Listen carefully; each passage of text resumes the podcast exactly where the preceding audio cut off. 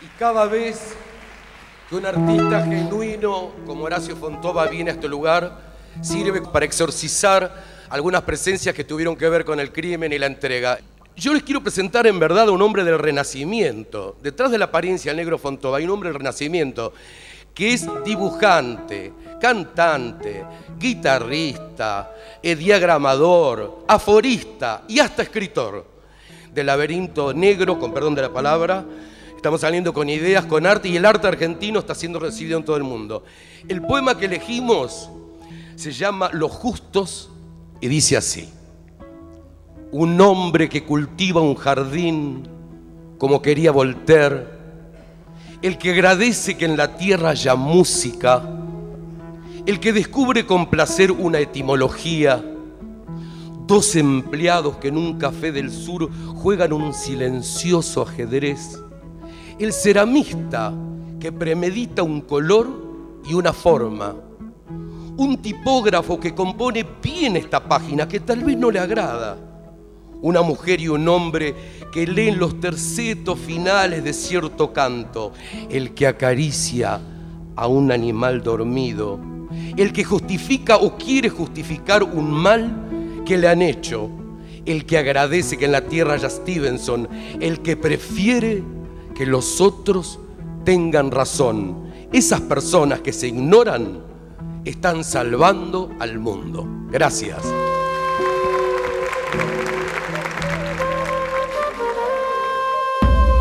Decime quién sos vos. Decime quién sos vos. ¿Cómo es la historia con el dibujo? Porque tu prima te hace zafar de solo lo clásico. Sí. Pero ahí hay una cosa tuya con el dibujo, creces dibujando, sos gran dibujante, está toda la etapa de expreso imaginario. Quiero recordar que el señor este fue el director de arte y el ilustrador de la revista Icono de los 80. Entonces, Sí. ¿cómo fue eso? Bueno, mi vieja in- incrementó un poco esa facilidad que yo tenía para el dibujo, pero mi vieja y mi viejo tenían este, pensamientos opuestos de, de cómo debía ser mi educación. Mi viejo, salteño, ¿viste? Un cantante lírico más un tío duro que te hablaba todo así, ¿viste? Que me educó en el colegio La Salle, ¿viste? Hice todo el primario en el La Salle, eh, quiso que yo entrara en el, en el Liceo Naval y yo como Él bueno... venía de la típica oligarquía salteña. Claro, de, de esa estirpe. Y le jugué sucio a mi papá, afortunadamente para mí, porque para entrar al Liceo Naval había que hacer un curso de un año antes en una escuela que estaba en Callao y Sarmiento, que se llamaba la Escuela Suárez de Deza que era exclusivamente para preparar. Y yo, obviamente, papá, sí, seré un marino, pero aguante el al- almirante Rojas, ¿viste? No sé. Y cuando llegó el examen allá en Río Santiago, bueno, dos más dos fueron nueve.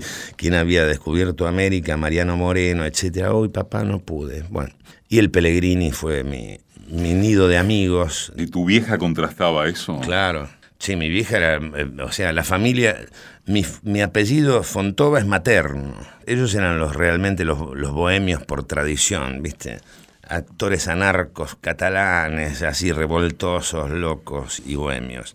Y eh, los González Alicedo de Salta eran todos ah, el pituquerío, Oh, sí, patrón Costas cualquiera, una cosa así. que mi viejo era una especie de pequeña eh, ovejita negra, más no tan. Y después del Pellegrini, ¿Mm? en, en vez de seguir economía o así, me metí en, en la Belgrano de Bellas Artes y ahí más o menos di con lo que quería realmente hacer. Ay, yo no quiero meter el dedo en la llaga. No somos nada, ni chicha ni limonada. Qué picardía estar en Pampa y la vía. Tira la bronca que igual te van a vivir. Ya no se puede hacer la vista gorda en estos tiempos donde el que calla otorga y que te importa quedar como la mona. Bati la justa que igual te van a decir. ¿Qué te van a decir? Anda a cantarle a Gardel, anda a cantarle a Gardel. Es una cosa de locos la vida que se le va a hacer. Anda a cantarle a Gardel, anda a cantarle a Gardel. Es una cosa de locos la vida que se le va a hacer.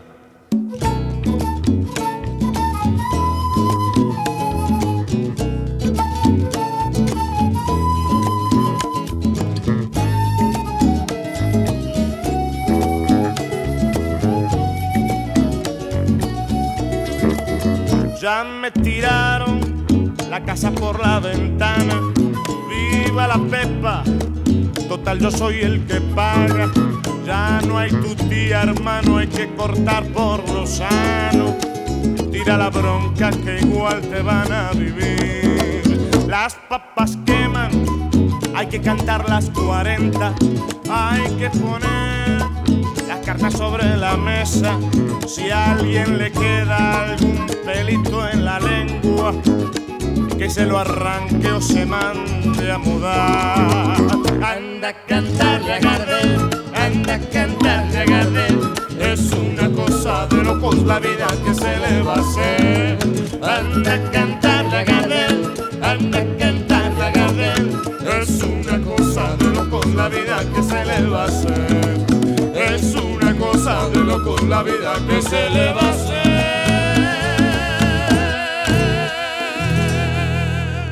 ¿Tuviste maestros en eso? Y sí, Pugía en escultura, Aida Carballo en, en grabado, maravilloso. Y el director, cuando entré, casualmente había sido eh, Monsieur Valmont, había sido profesor de francés nuestro en el Pellegrini, medio sordo, y nosotros lo denigrábamos siempre.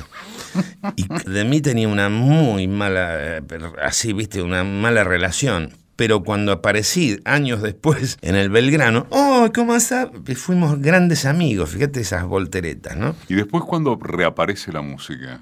¿Después No, de la- Expreso? ¿O siempre? Siempre, estuvo? no, la, la música siempre estuvo. Pero profesionalmente siempre estuvo. Sí, mira, antes del Expreso yo había formado un grupo con Jorge Costa y, y Jimmy Santos, un, negro uruguayo divino, que se llamó Expreso Zambomba, que tuve el honor de que ese, ese título se lo haya puesto el mismísimo Flaco Espineta en reuniones que hacíamos en la casa del alma mater del Expreso, en la casa de Pistoki que tenía en Viamonte y Junín, donde se juntaba toda la bohemia hippie, y ahí este, alternábamos, qué sé yo, y un- una vez teníamos varias ideas para hacer el nombre del trío y el flaco, Expreso Zambomba.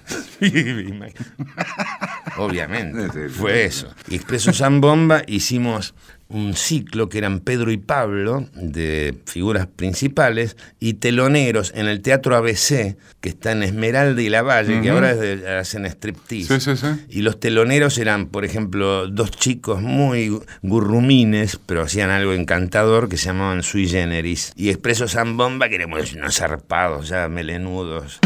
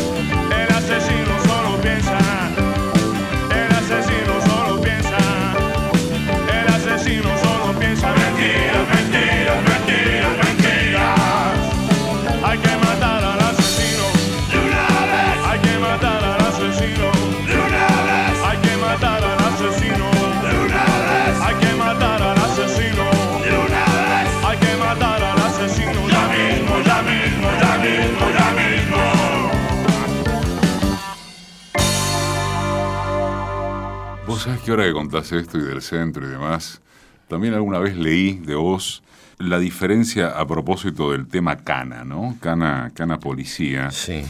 De que un día no te aguantaron más. Ah, me echaron de la comisaría Claro, pero la quinta. diferencia con lo que es hoy imaginable de cómo tratan a un pendejo en la cana. ¿no? No, Eso me eh. impactó de lo que contaste. Y en aquella época, viste, la época del hipismo, que fue mucho antes del proceso y todo eso, a pesar de que coincidía con imbéciles como, ¿cómo se llama? Leporino, sí, Onganía. Onganía, Pero- Livingston, Lanús. Sí, pero que era una cuestión... Lo que pasa es que, claro, comparás esa dictadura con lo que vino después y No, era la península mirá, escandinava, pero no te- obviamente. No te, quepa la menor duda. Bueno, ¿y? Y andábamos en patas por la calle Corrientes, siempre en la calle Corrientes era, viste, el lugar de juntarse en el Politeama, La Paz, el Ramos, que no existe más. El bar Ramos. El bar Ramos. Y siempre te levantaban de ahí. Y, oh, Dios mío, siempre era ir a la tercera en Tucumán y, y Paraná. ¿Y la quinta Y la quinta en La Valle, entre Río Bamba y, Ayo- y Ayacucho. Sí. En la Valle del 1900, la comisaría quinta. Y una vez más me llevaron a la quinta. ¿Y vos dónde, ¿viste? está- dónde estabas, te acordás? Y ¿O yo siempre estaba en estabas un- vagando por ahí? En un bar, siempre te levantaban de los bares, o de la Giralda o de alguno de esos.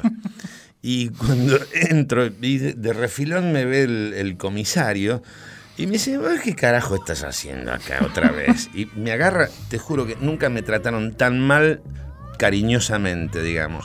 Me agarró así de los pelos o de no me acuerdo de dónde, violentamente, me lleva, llamó a todos. Ven a este negro de mierda, no lo quiero ver más acá, tomátela, no quiero verlo más, basta. Pues Iba, no sé, una vez por semana. Y entonces a partir de ahí yo andaba por la calle Corrientes y chao, los saludaba a la lancha de la quinta. Va la luna a la séptima casa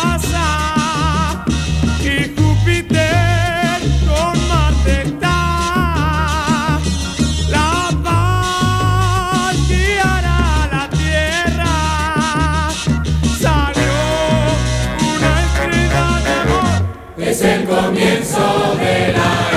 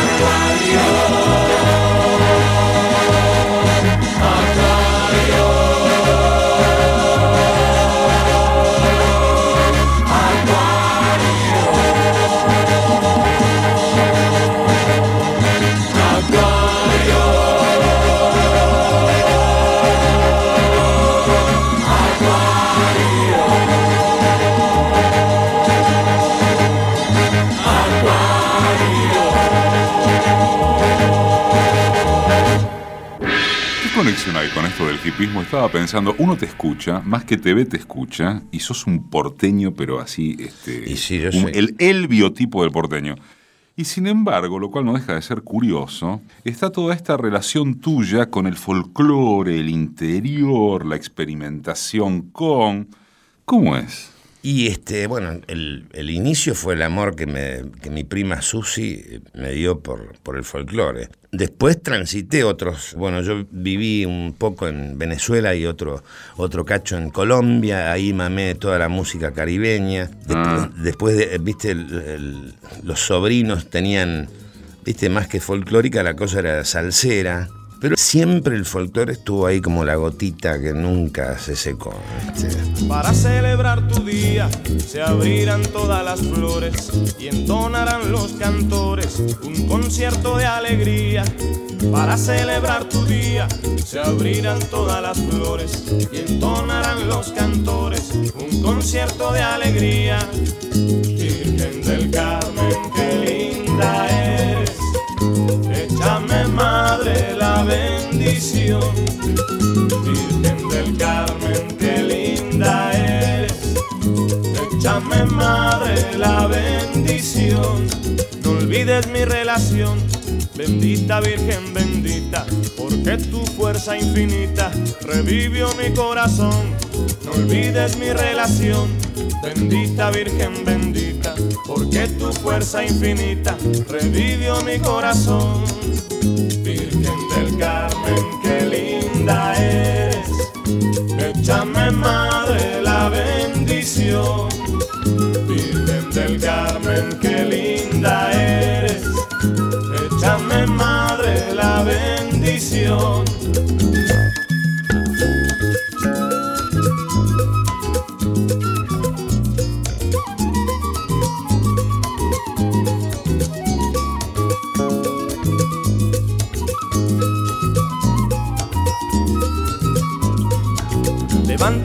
Caído, salva al enfermo y al niño y derrama tu cariño sobre este suelo querido. Levanta madre al caído, salva al enfermo y al niño y derrama tu cariño sobre este suelo querido. Virgen del Carmen, qué linda eres, échame madre la bendición.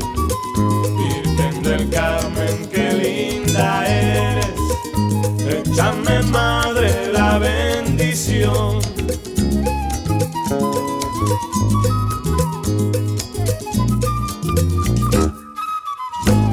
¿A Colombia te vas en el 79 o volvés en el 79? Eh, no, vuelvo en el ¿Cómo fue esa 79. historia? Y este- Estamos en dictadura, Claro. vos estabas haciendo qué? Sí, ya había terminado, se había ido este, mi querido eh, alma mater del Expreso, Jorge Pistocchi. Todo el, el staff original se había medio diluido por, por cuestiones internas del Expreso. Y, Sí, porque los milicos no entendieron nunca eso. no, o sea, no, hay, hay- hay anécdotas maravillosas que los tipos venían, por ejemplo, a poner un aviso en el correo de lectores, aparecían tres gorutas, gorilas, así los de Rayban que contaba Pipo Chipolati, viste así, viste uno, por, no sé, vendo una cámara, qué sé yo, y otros mirando por todos lados y de repente veían a un hippie todo mojado porque había recibido un baldazo de agua de otro compañero en patas, viste, o otros tirando dardos. No, no, no entendieron el contenido.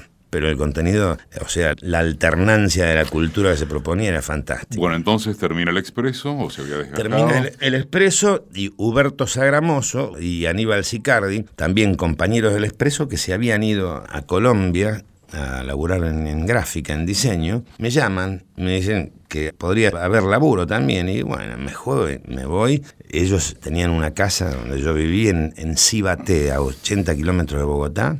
Y teníamos, hacíamos laburos freelance para agencias de Bogotá. O sea que te vas más porque ibas a tener laburo de Sí, aparte que porque por no- la situación acá. Sí, mira, o sea, uno sabía de qué se trataba todo esto y daba un poco de asco. Y a mí me cambió un poco la mentalidad a partir de ver cómo se veía toda la situación desde afuera, desde otro país, que era mucho más dura. Sí, pero latinoamericano, ¿no? Porque salvo México no era lo habitual el exilio. El exilio era París, Madrid, Claro, Suecia, ponele. Pero allá, este, viste, se veía más crudamente la situación argentina. Y es más, este, cuando decidí volver, después de un año, en el ¿En el 70 y- 80? no, en el 79, volví a los hippies y dije, bueno, ya que vuelvo, vuelvo a patas, eh, mochileando, ¿viste? Y tardé un par de meses en bajar. Y siempre me iba cruzando con hippies de todo el mundo y mochileros, etc. ¿Hasta dónde? Hasta Villazón la frontera sur de Bolivia, la frontera Villazón-Bolivia, La Quiaca, eh, Argentina. Sí, sí, sí. Y hasta Villazón era toda una cosa de cruzarse con gringos, japoneses, franceses, qué sé yo. Cruz, el puentecito ese famoso. Sí, el. Sí. Nadie más que yo entraba en este país, ¿viste? Era como el Averno, ¿viste? La barca de Caronte estaba ahí esperándote. O sea que a partir de ahí me cambió un poco, ya mi mirada ya no fue tan hippie, sino un poco más aviesa, ¿viste? Alerta y, an- y anarquista. ¿Y ahí qué haces? Bajo hasta Buenos Aires de vuelta.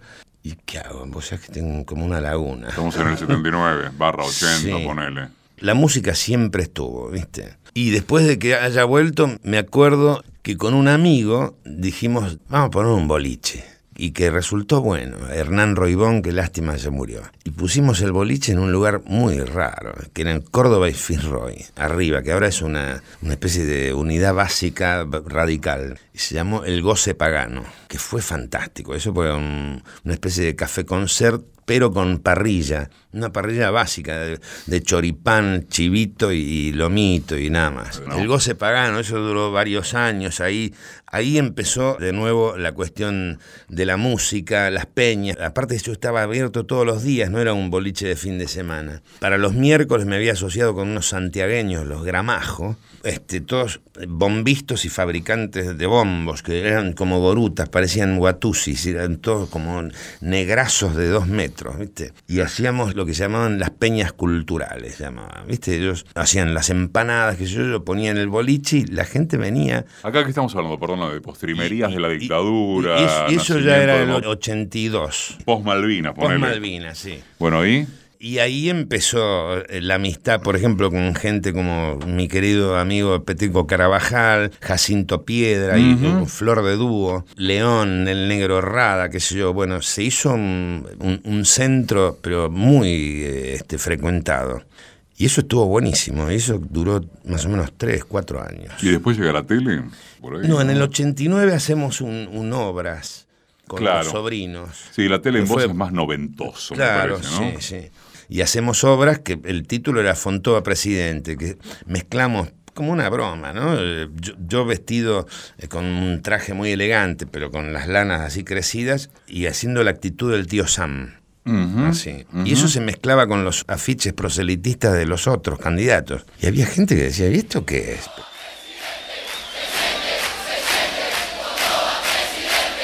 Decime quién sos vos, Fontova.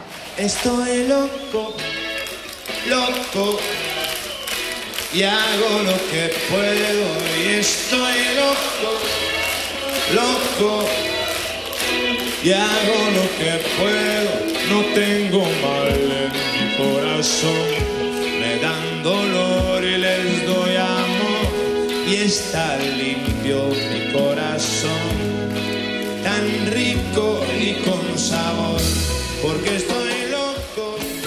Fontova presidente es el nacimiento de tu popularidad masiva, digamos, ¿sí? Creo que sí, sí. Bueno, y a partir de ahí, ¿cómo te llevaste con el ego y con ese y con esa Ah. nueva relación con Maravilloso, todavía me llevo bien, o sea, afortunadamente yo me hice de una fama que no es muy rutilante, ¿viste? Ujú. Si no, yo voy por la calle y chau negro. Sí, ¿Viste? sí. No es, ay, mira quién está ahí, me rodean. Yo puedo O sea, no es una fama hincha pelota, digamos. No, yo voy a, a los chinos a comprar, que chao, así un- una palmada y punto. Yo me siento como si fuera una especie de primo general. Cuando vino la tele también fue así. No, con la tele fue un poquitito diferente, ¿viste? Porque, ahí Porque alguna ya- vez dijiste, la tele te chupa. Y sí, La tele te y chupa. sí. Y además con el petizo. El petizo. Aparte, para mucha gente, eh, el, el hito de mi carrera fue la tele y no fue así. O sea, fue así con respecto a la televisión, pero yo venía de mucho antes con la música. Pero lo que vende es la caja Sí, boba, Sonia ¿viste? Braguetti. Y Sonia Braguetti. que- Y ahí te, te cambia algo la relación con sí, lo público. Sí, cambió mi carrera. No reniego de eso, pues te juro que fue fantástico. La pasé tan bien con el petizo. Pero se me murió un poco la carrera musical, ¿viste? No, se podía abarcar toda la cosa. Primero volví, o sea, al teatro con obras como Porteños, Orquesta de Señoritas y eso. Y cuando la, la conozco a mi Gaby querida, mi escorpiana, donde la relación entre nosotros es la guerra o la paz, pues sacamos toda la mierda, pero del rato ya estamos hinchando, cargando a alguien que sale por la tele. Bueno, la complicidad nunca muere. Y ella fue la artífice de, de que me volviera a profesionalizar con la música, siendo ella mi representante. Camilleros y enfermeras a bailar el resbalón, a freírse la croqueta con este ritmo sabrosón. Vamos cachos y rebecas y los de Peña y Pueyrredón, Villa Ortúzar, Bancalari, Bursaco y Avellaneda. Este ritmo aquí se queda, que todo el mundo de un resbalón. Camilleros y enfermeras a bailar el resbalón a freírse la croqueta con este ritmo sabrosón. Vamos cachos y rebecas y los de Peña y Pueyrredón, Villa Ortúzar, Bancalari, Bursaco y Avellaneda. Este ritmo aquí se queda, que todo el mundo de un resbalón. Vamos, vamos a resbalar mi negra, vamos a bailar resbalón, ay qué rico mambo. Vamos todos de conga negro, vamos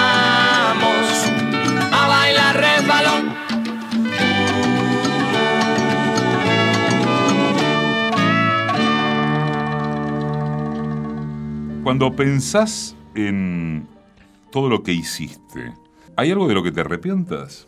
Profesional, ¿eh? Profesional.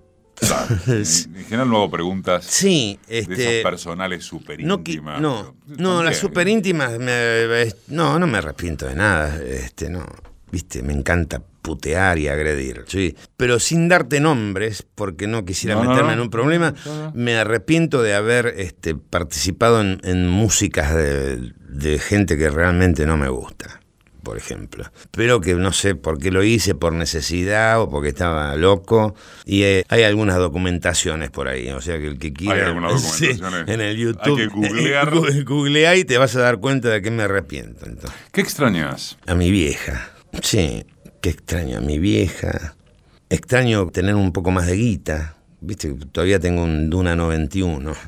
no soy muy ducho haciendo dinero. ¿A qué responde eso? ¿A que No sé. no se gana tanta guita o que hay una suerte de, voy a usar la, la palabra por tercera vez, de biotipo, este, de, de- de- de- que es característica personal, que es que la gente de este ambiente, salvo excepciones, no guarda la guita, no, la sabe administrar. Me, me parece que es esto último, ¿eh? Porque dinero lo hubo, qué sé yo. En peores nada se ganaba muy bien, che. Yo me pude comprar un- una casa de 600 metros cuadrados, viste, con piscina, etcétera, etcétera, etcétera. Pero no sé por qué esas cuestiones de la vida Terminás en un Duna 91. Bueno, igual se supone que algo arriba de eso podría ser, debe haber algo folclórico, ¿no? ¿O no? Al- no sé, Que tengo soy- el Duna.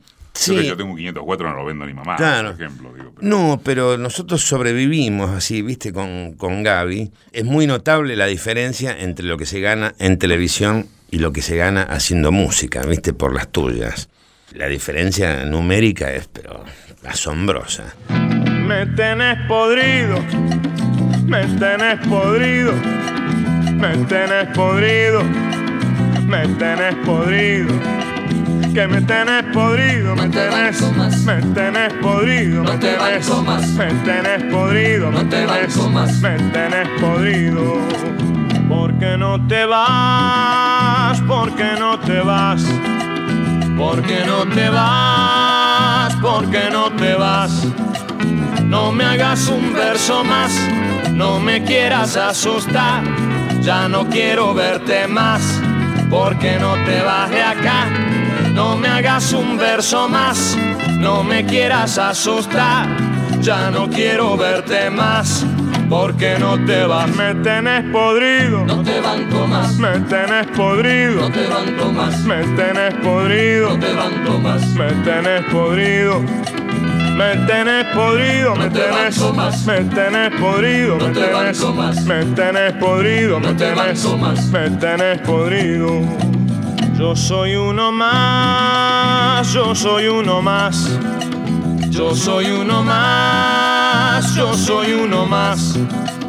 De los que quieren cantar, de los que quieren bailar, de los que quieren gozar de esta linda vida en paz, de los que quieren cantar, de los que quieren bailar, de los que quieren gozar de esta vida en paz. Me tenés podrido, no te banco más. Me tenés podrido, no te banco más. Ay, me tenés podrido, no te banco más. Me tenés podrido. Que me tenés podrido, no te banco más. Me tenés podrido, no te banco más. Me tenés podrido, no te banco más. Me tenés podrido. La pregunta final es el título del programa. No es sos Sí, feliz. soy- Decime si sos feliz. no, no, bien correcto. Decime quién sos vos. ¿Quién soy yo? Yo soy un, un morocho criado en la Plaza Lavalle, que a pesar de haberse criado en el Colegio La Salle, bueno, de La Salle salen grondonas y fontobas, por ejemplo. No sé, me, gusta mucho lo popular, ¿viste? Me gusta mucho la justicia. Soy un negro anarco, pero anarco en el buen sentido, en el sentido de, de las, los- las premisas de Bakunin, de aquel ruso fantástico, que era hasta utópica la visión que tenía de él, del- que estaba buenísima, ¿viste? Era como armar como una cooperativa. Y creo eso, y confío muchas veces en que se puede arreglar algo, y creo que es, es bueno colaborar, no obedecer. Esas son las premisas del anarco, ¿viste? El anarco, el buen anarco, este, colabora pero no obedece. Y es bueno también auto llamarse anarquista, pero que el anarquismo no signifique acordarse solamente de Giovanni, el querido tan romántico que reventaba, te ponía, cagaba a todo el mundo a bombazos, sino el, el- el- el anarco más, más utópico, como fue, te repito, Bakunin, que fue, es uno de mis ídolos. ¿viste? Horacio Fontova. Y ateo. Y ahora te falta sin mujer, ni patrón, Sí. ni marido. Y váyanse todos a la puta madre que los reparió. Los argentinos somos vivos porque somos mucho más piolas que los demás. Por eso es que en todo el mundo admiran nuestra contundente superioridad. Somos tan lindos y tan importantes y tan fascinante nuestra sobriedad que en ningún sitio pueden olvidarse de nuestra humildad.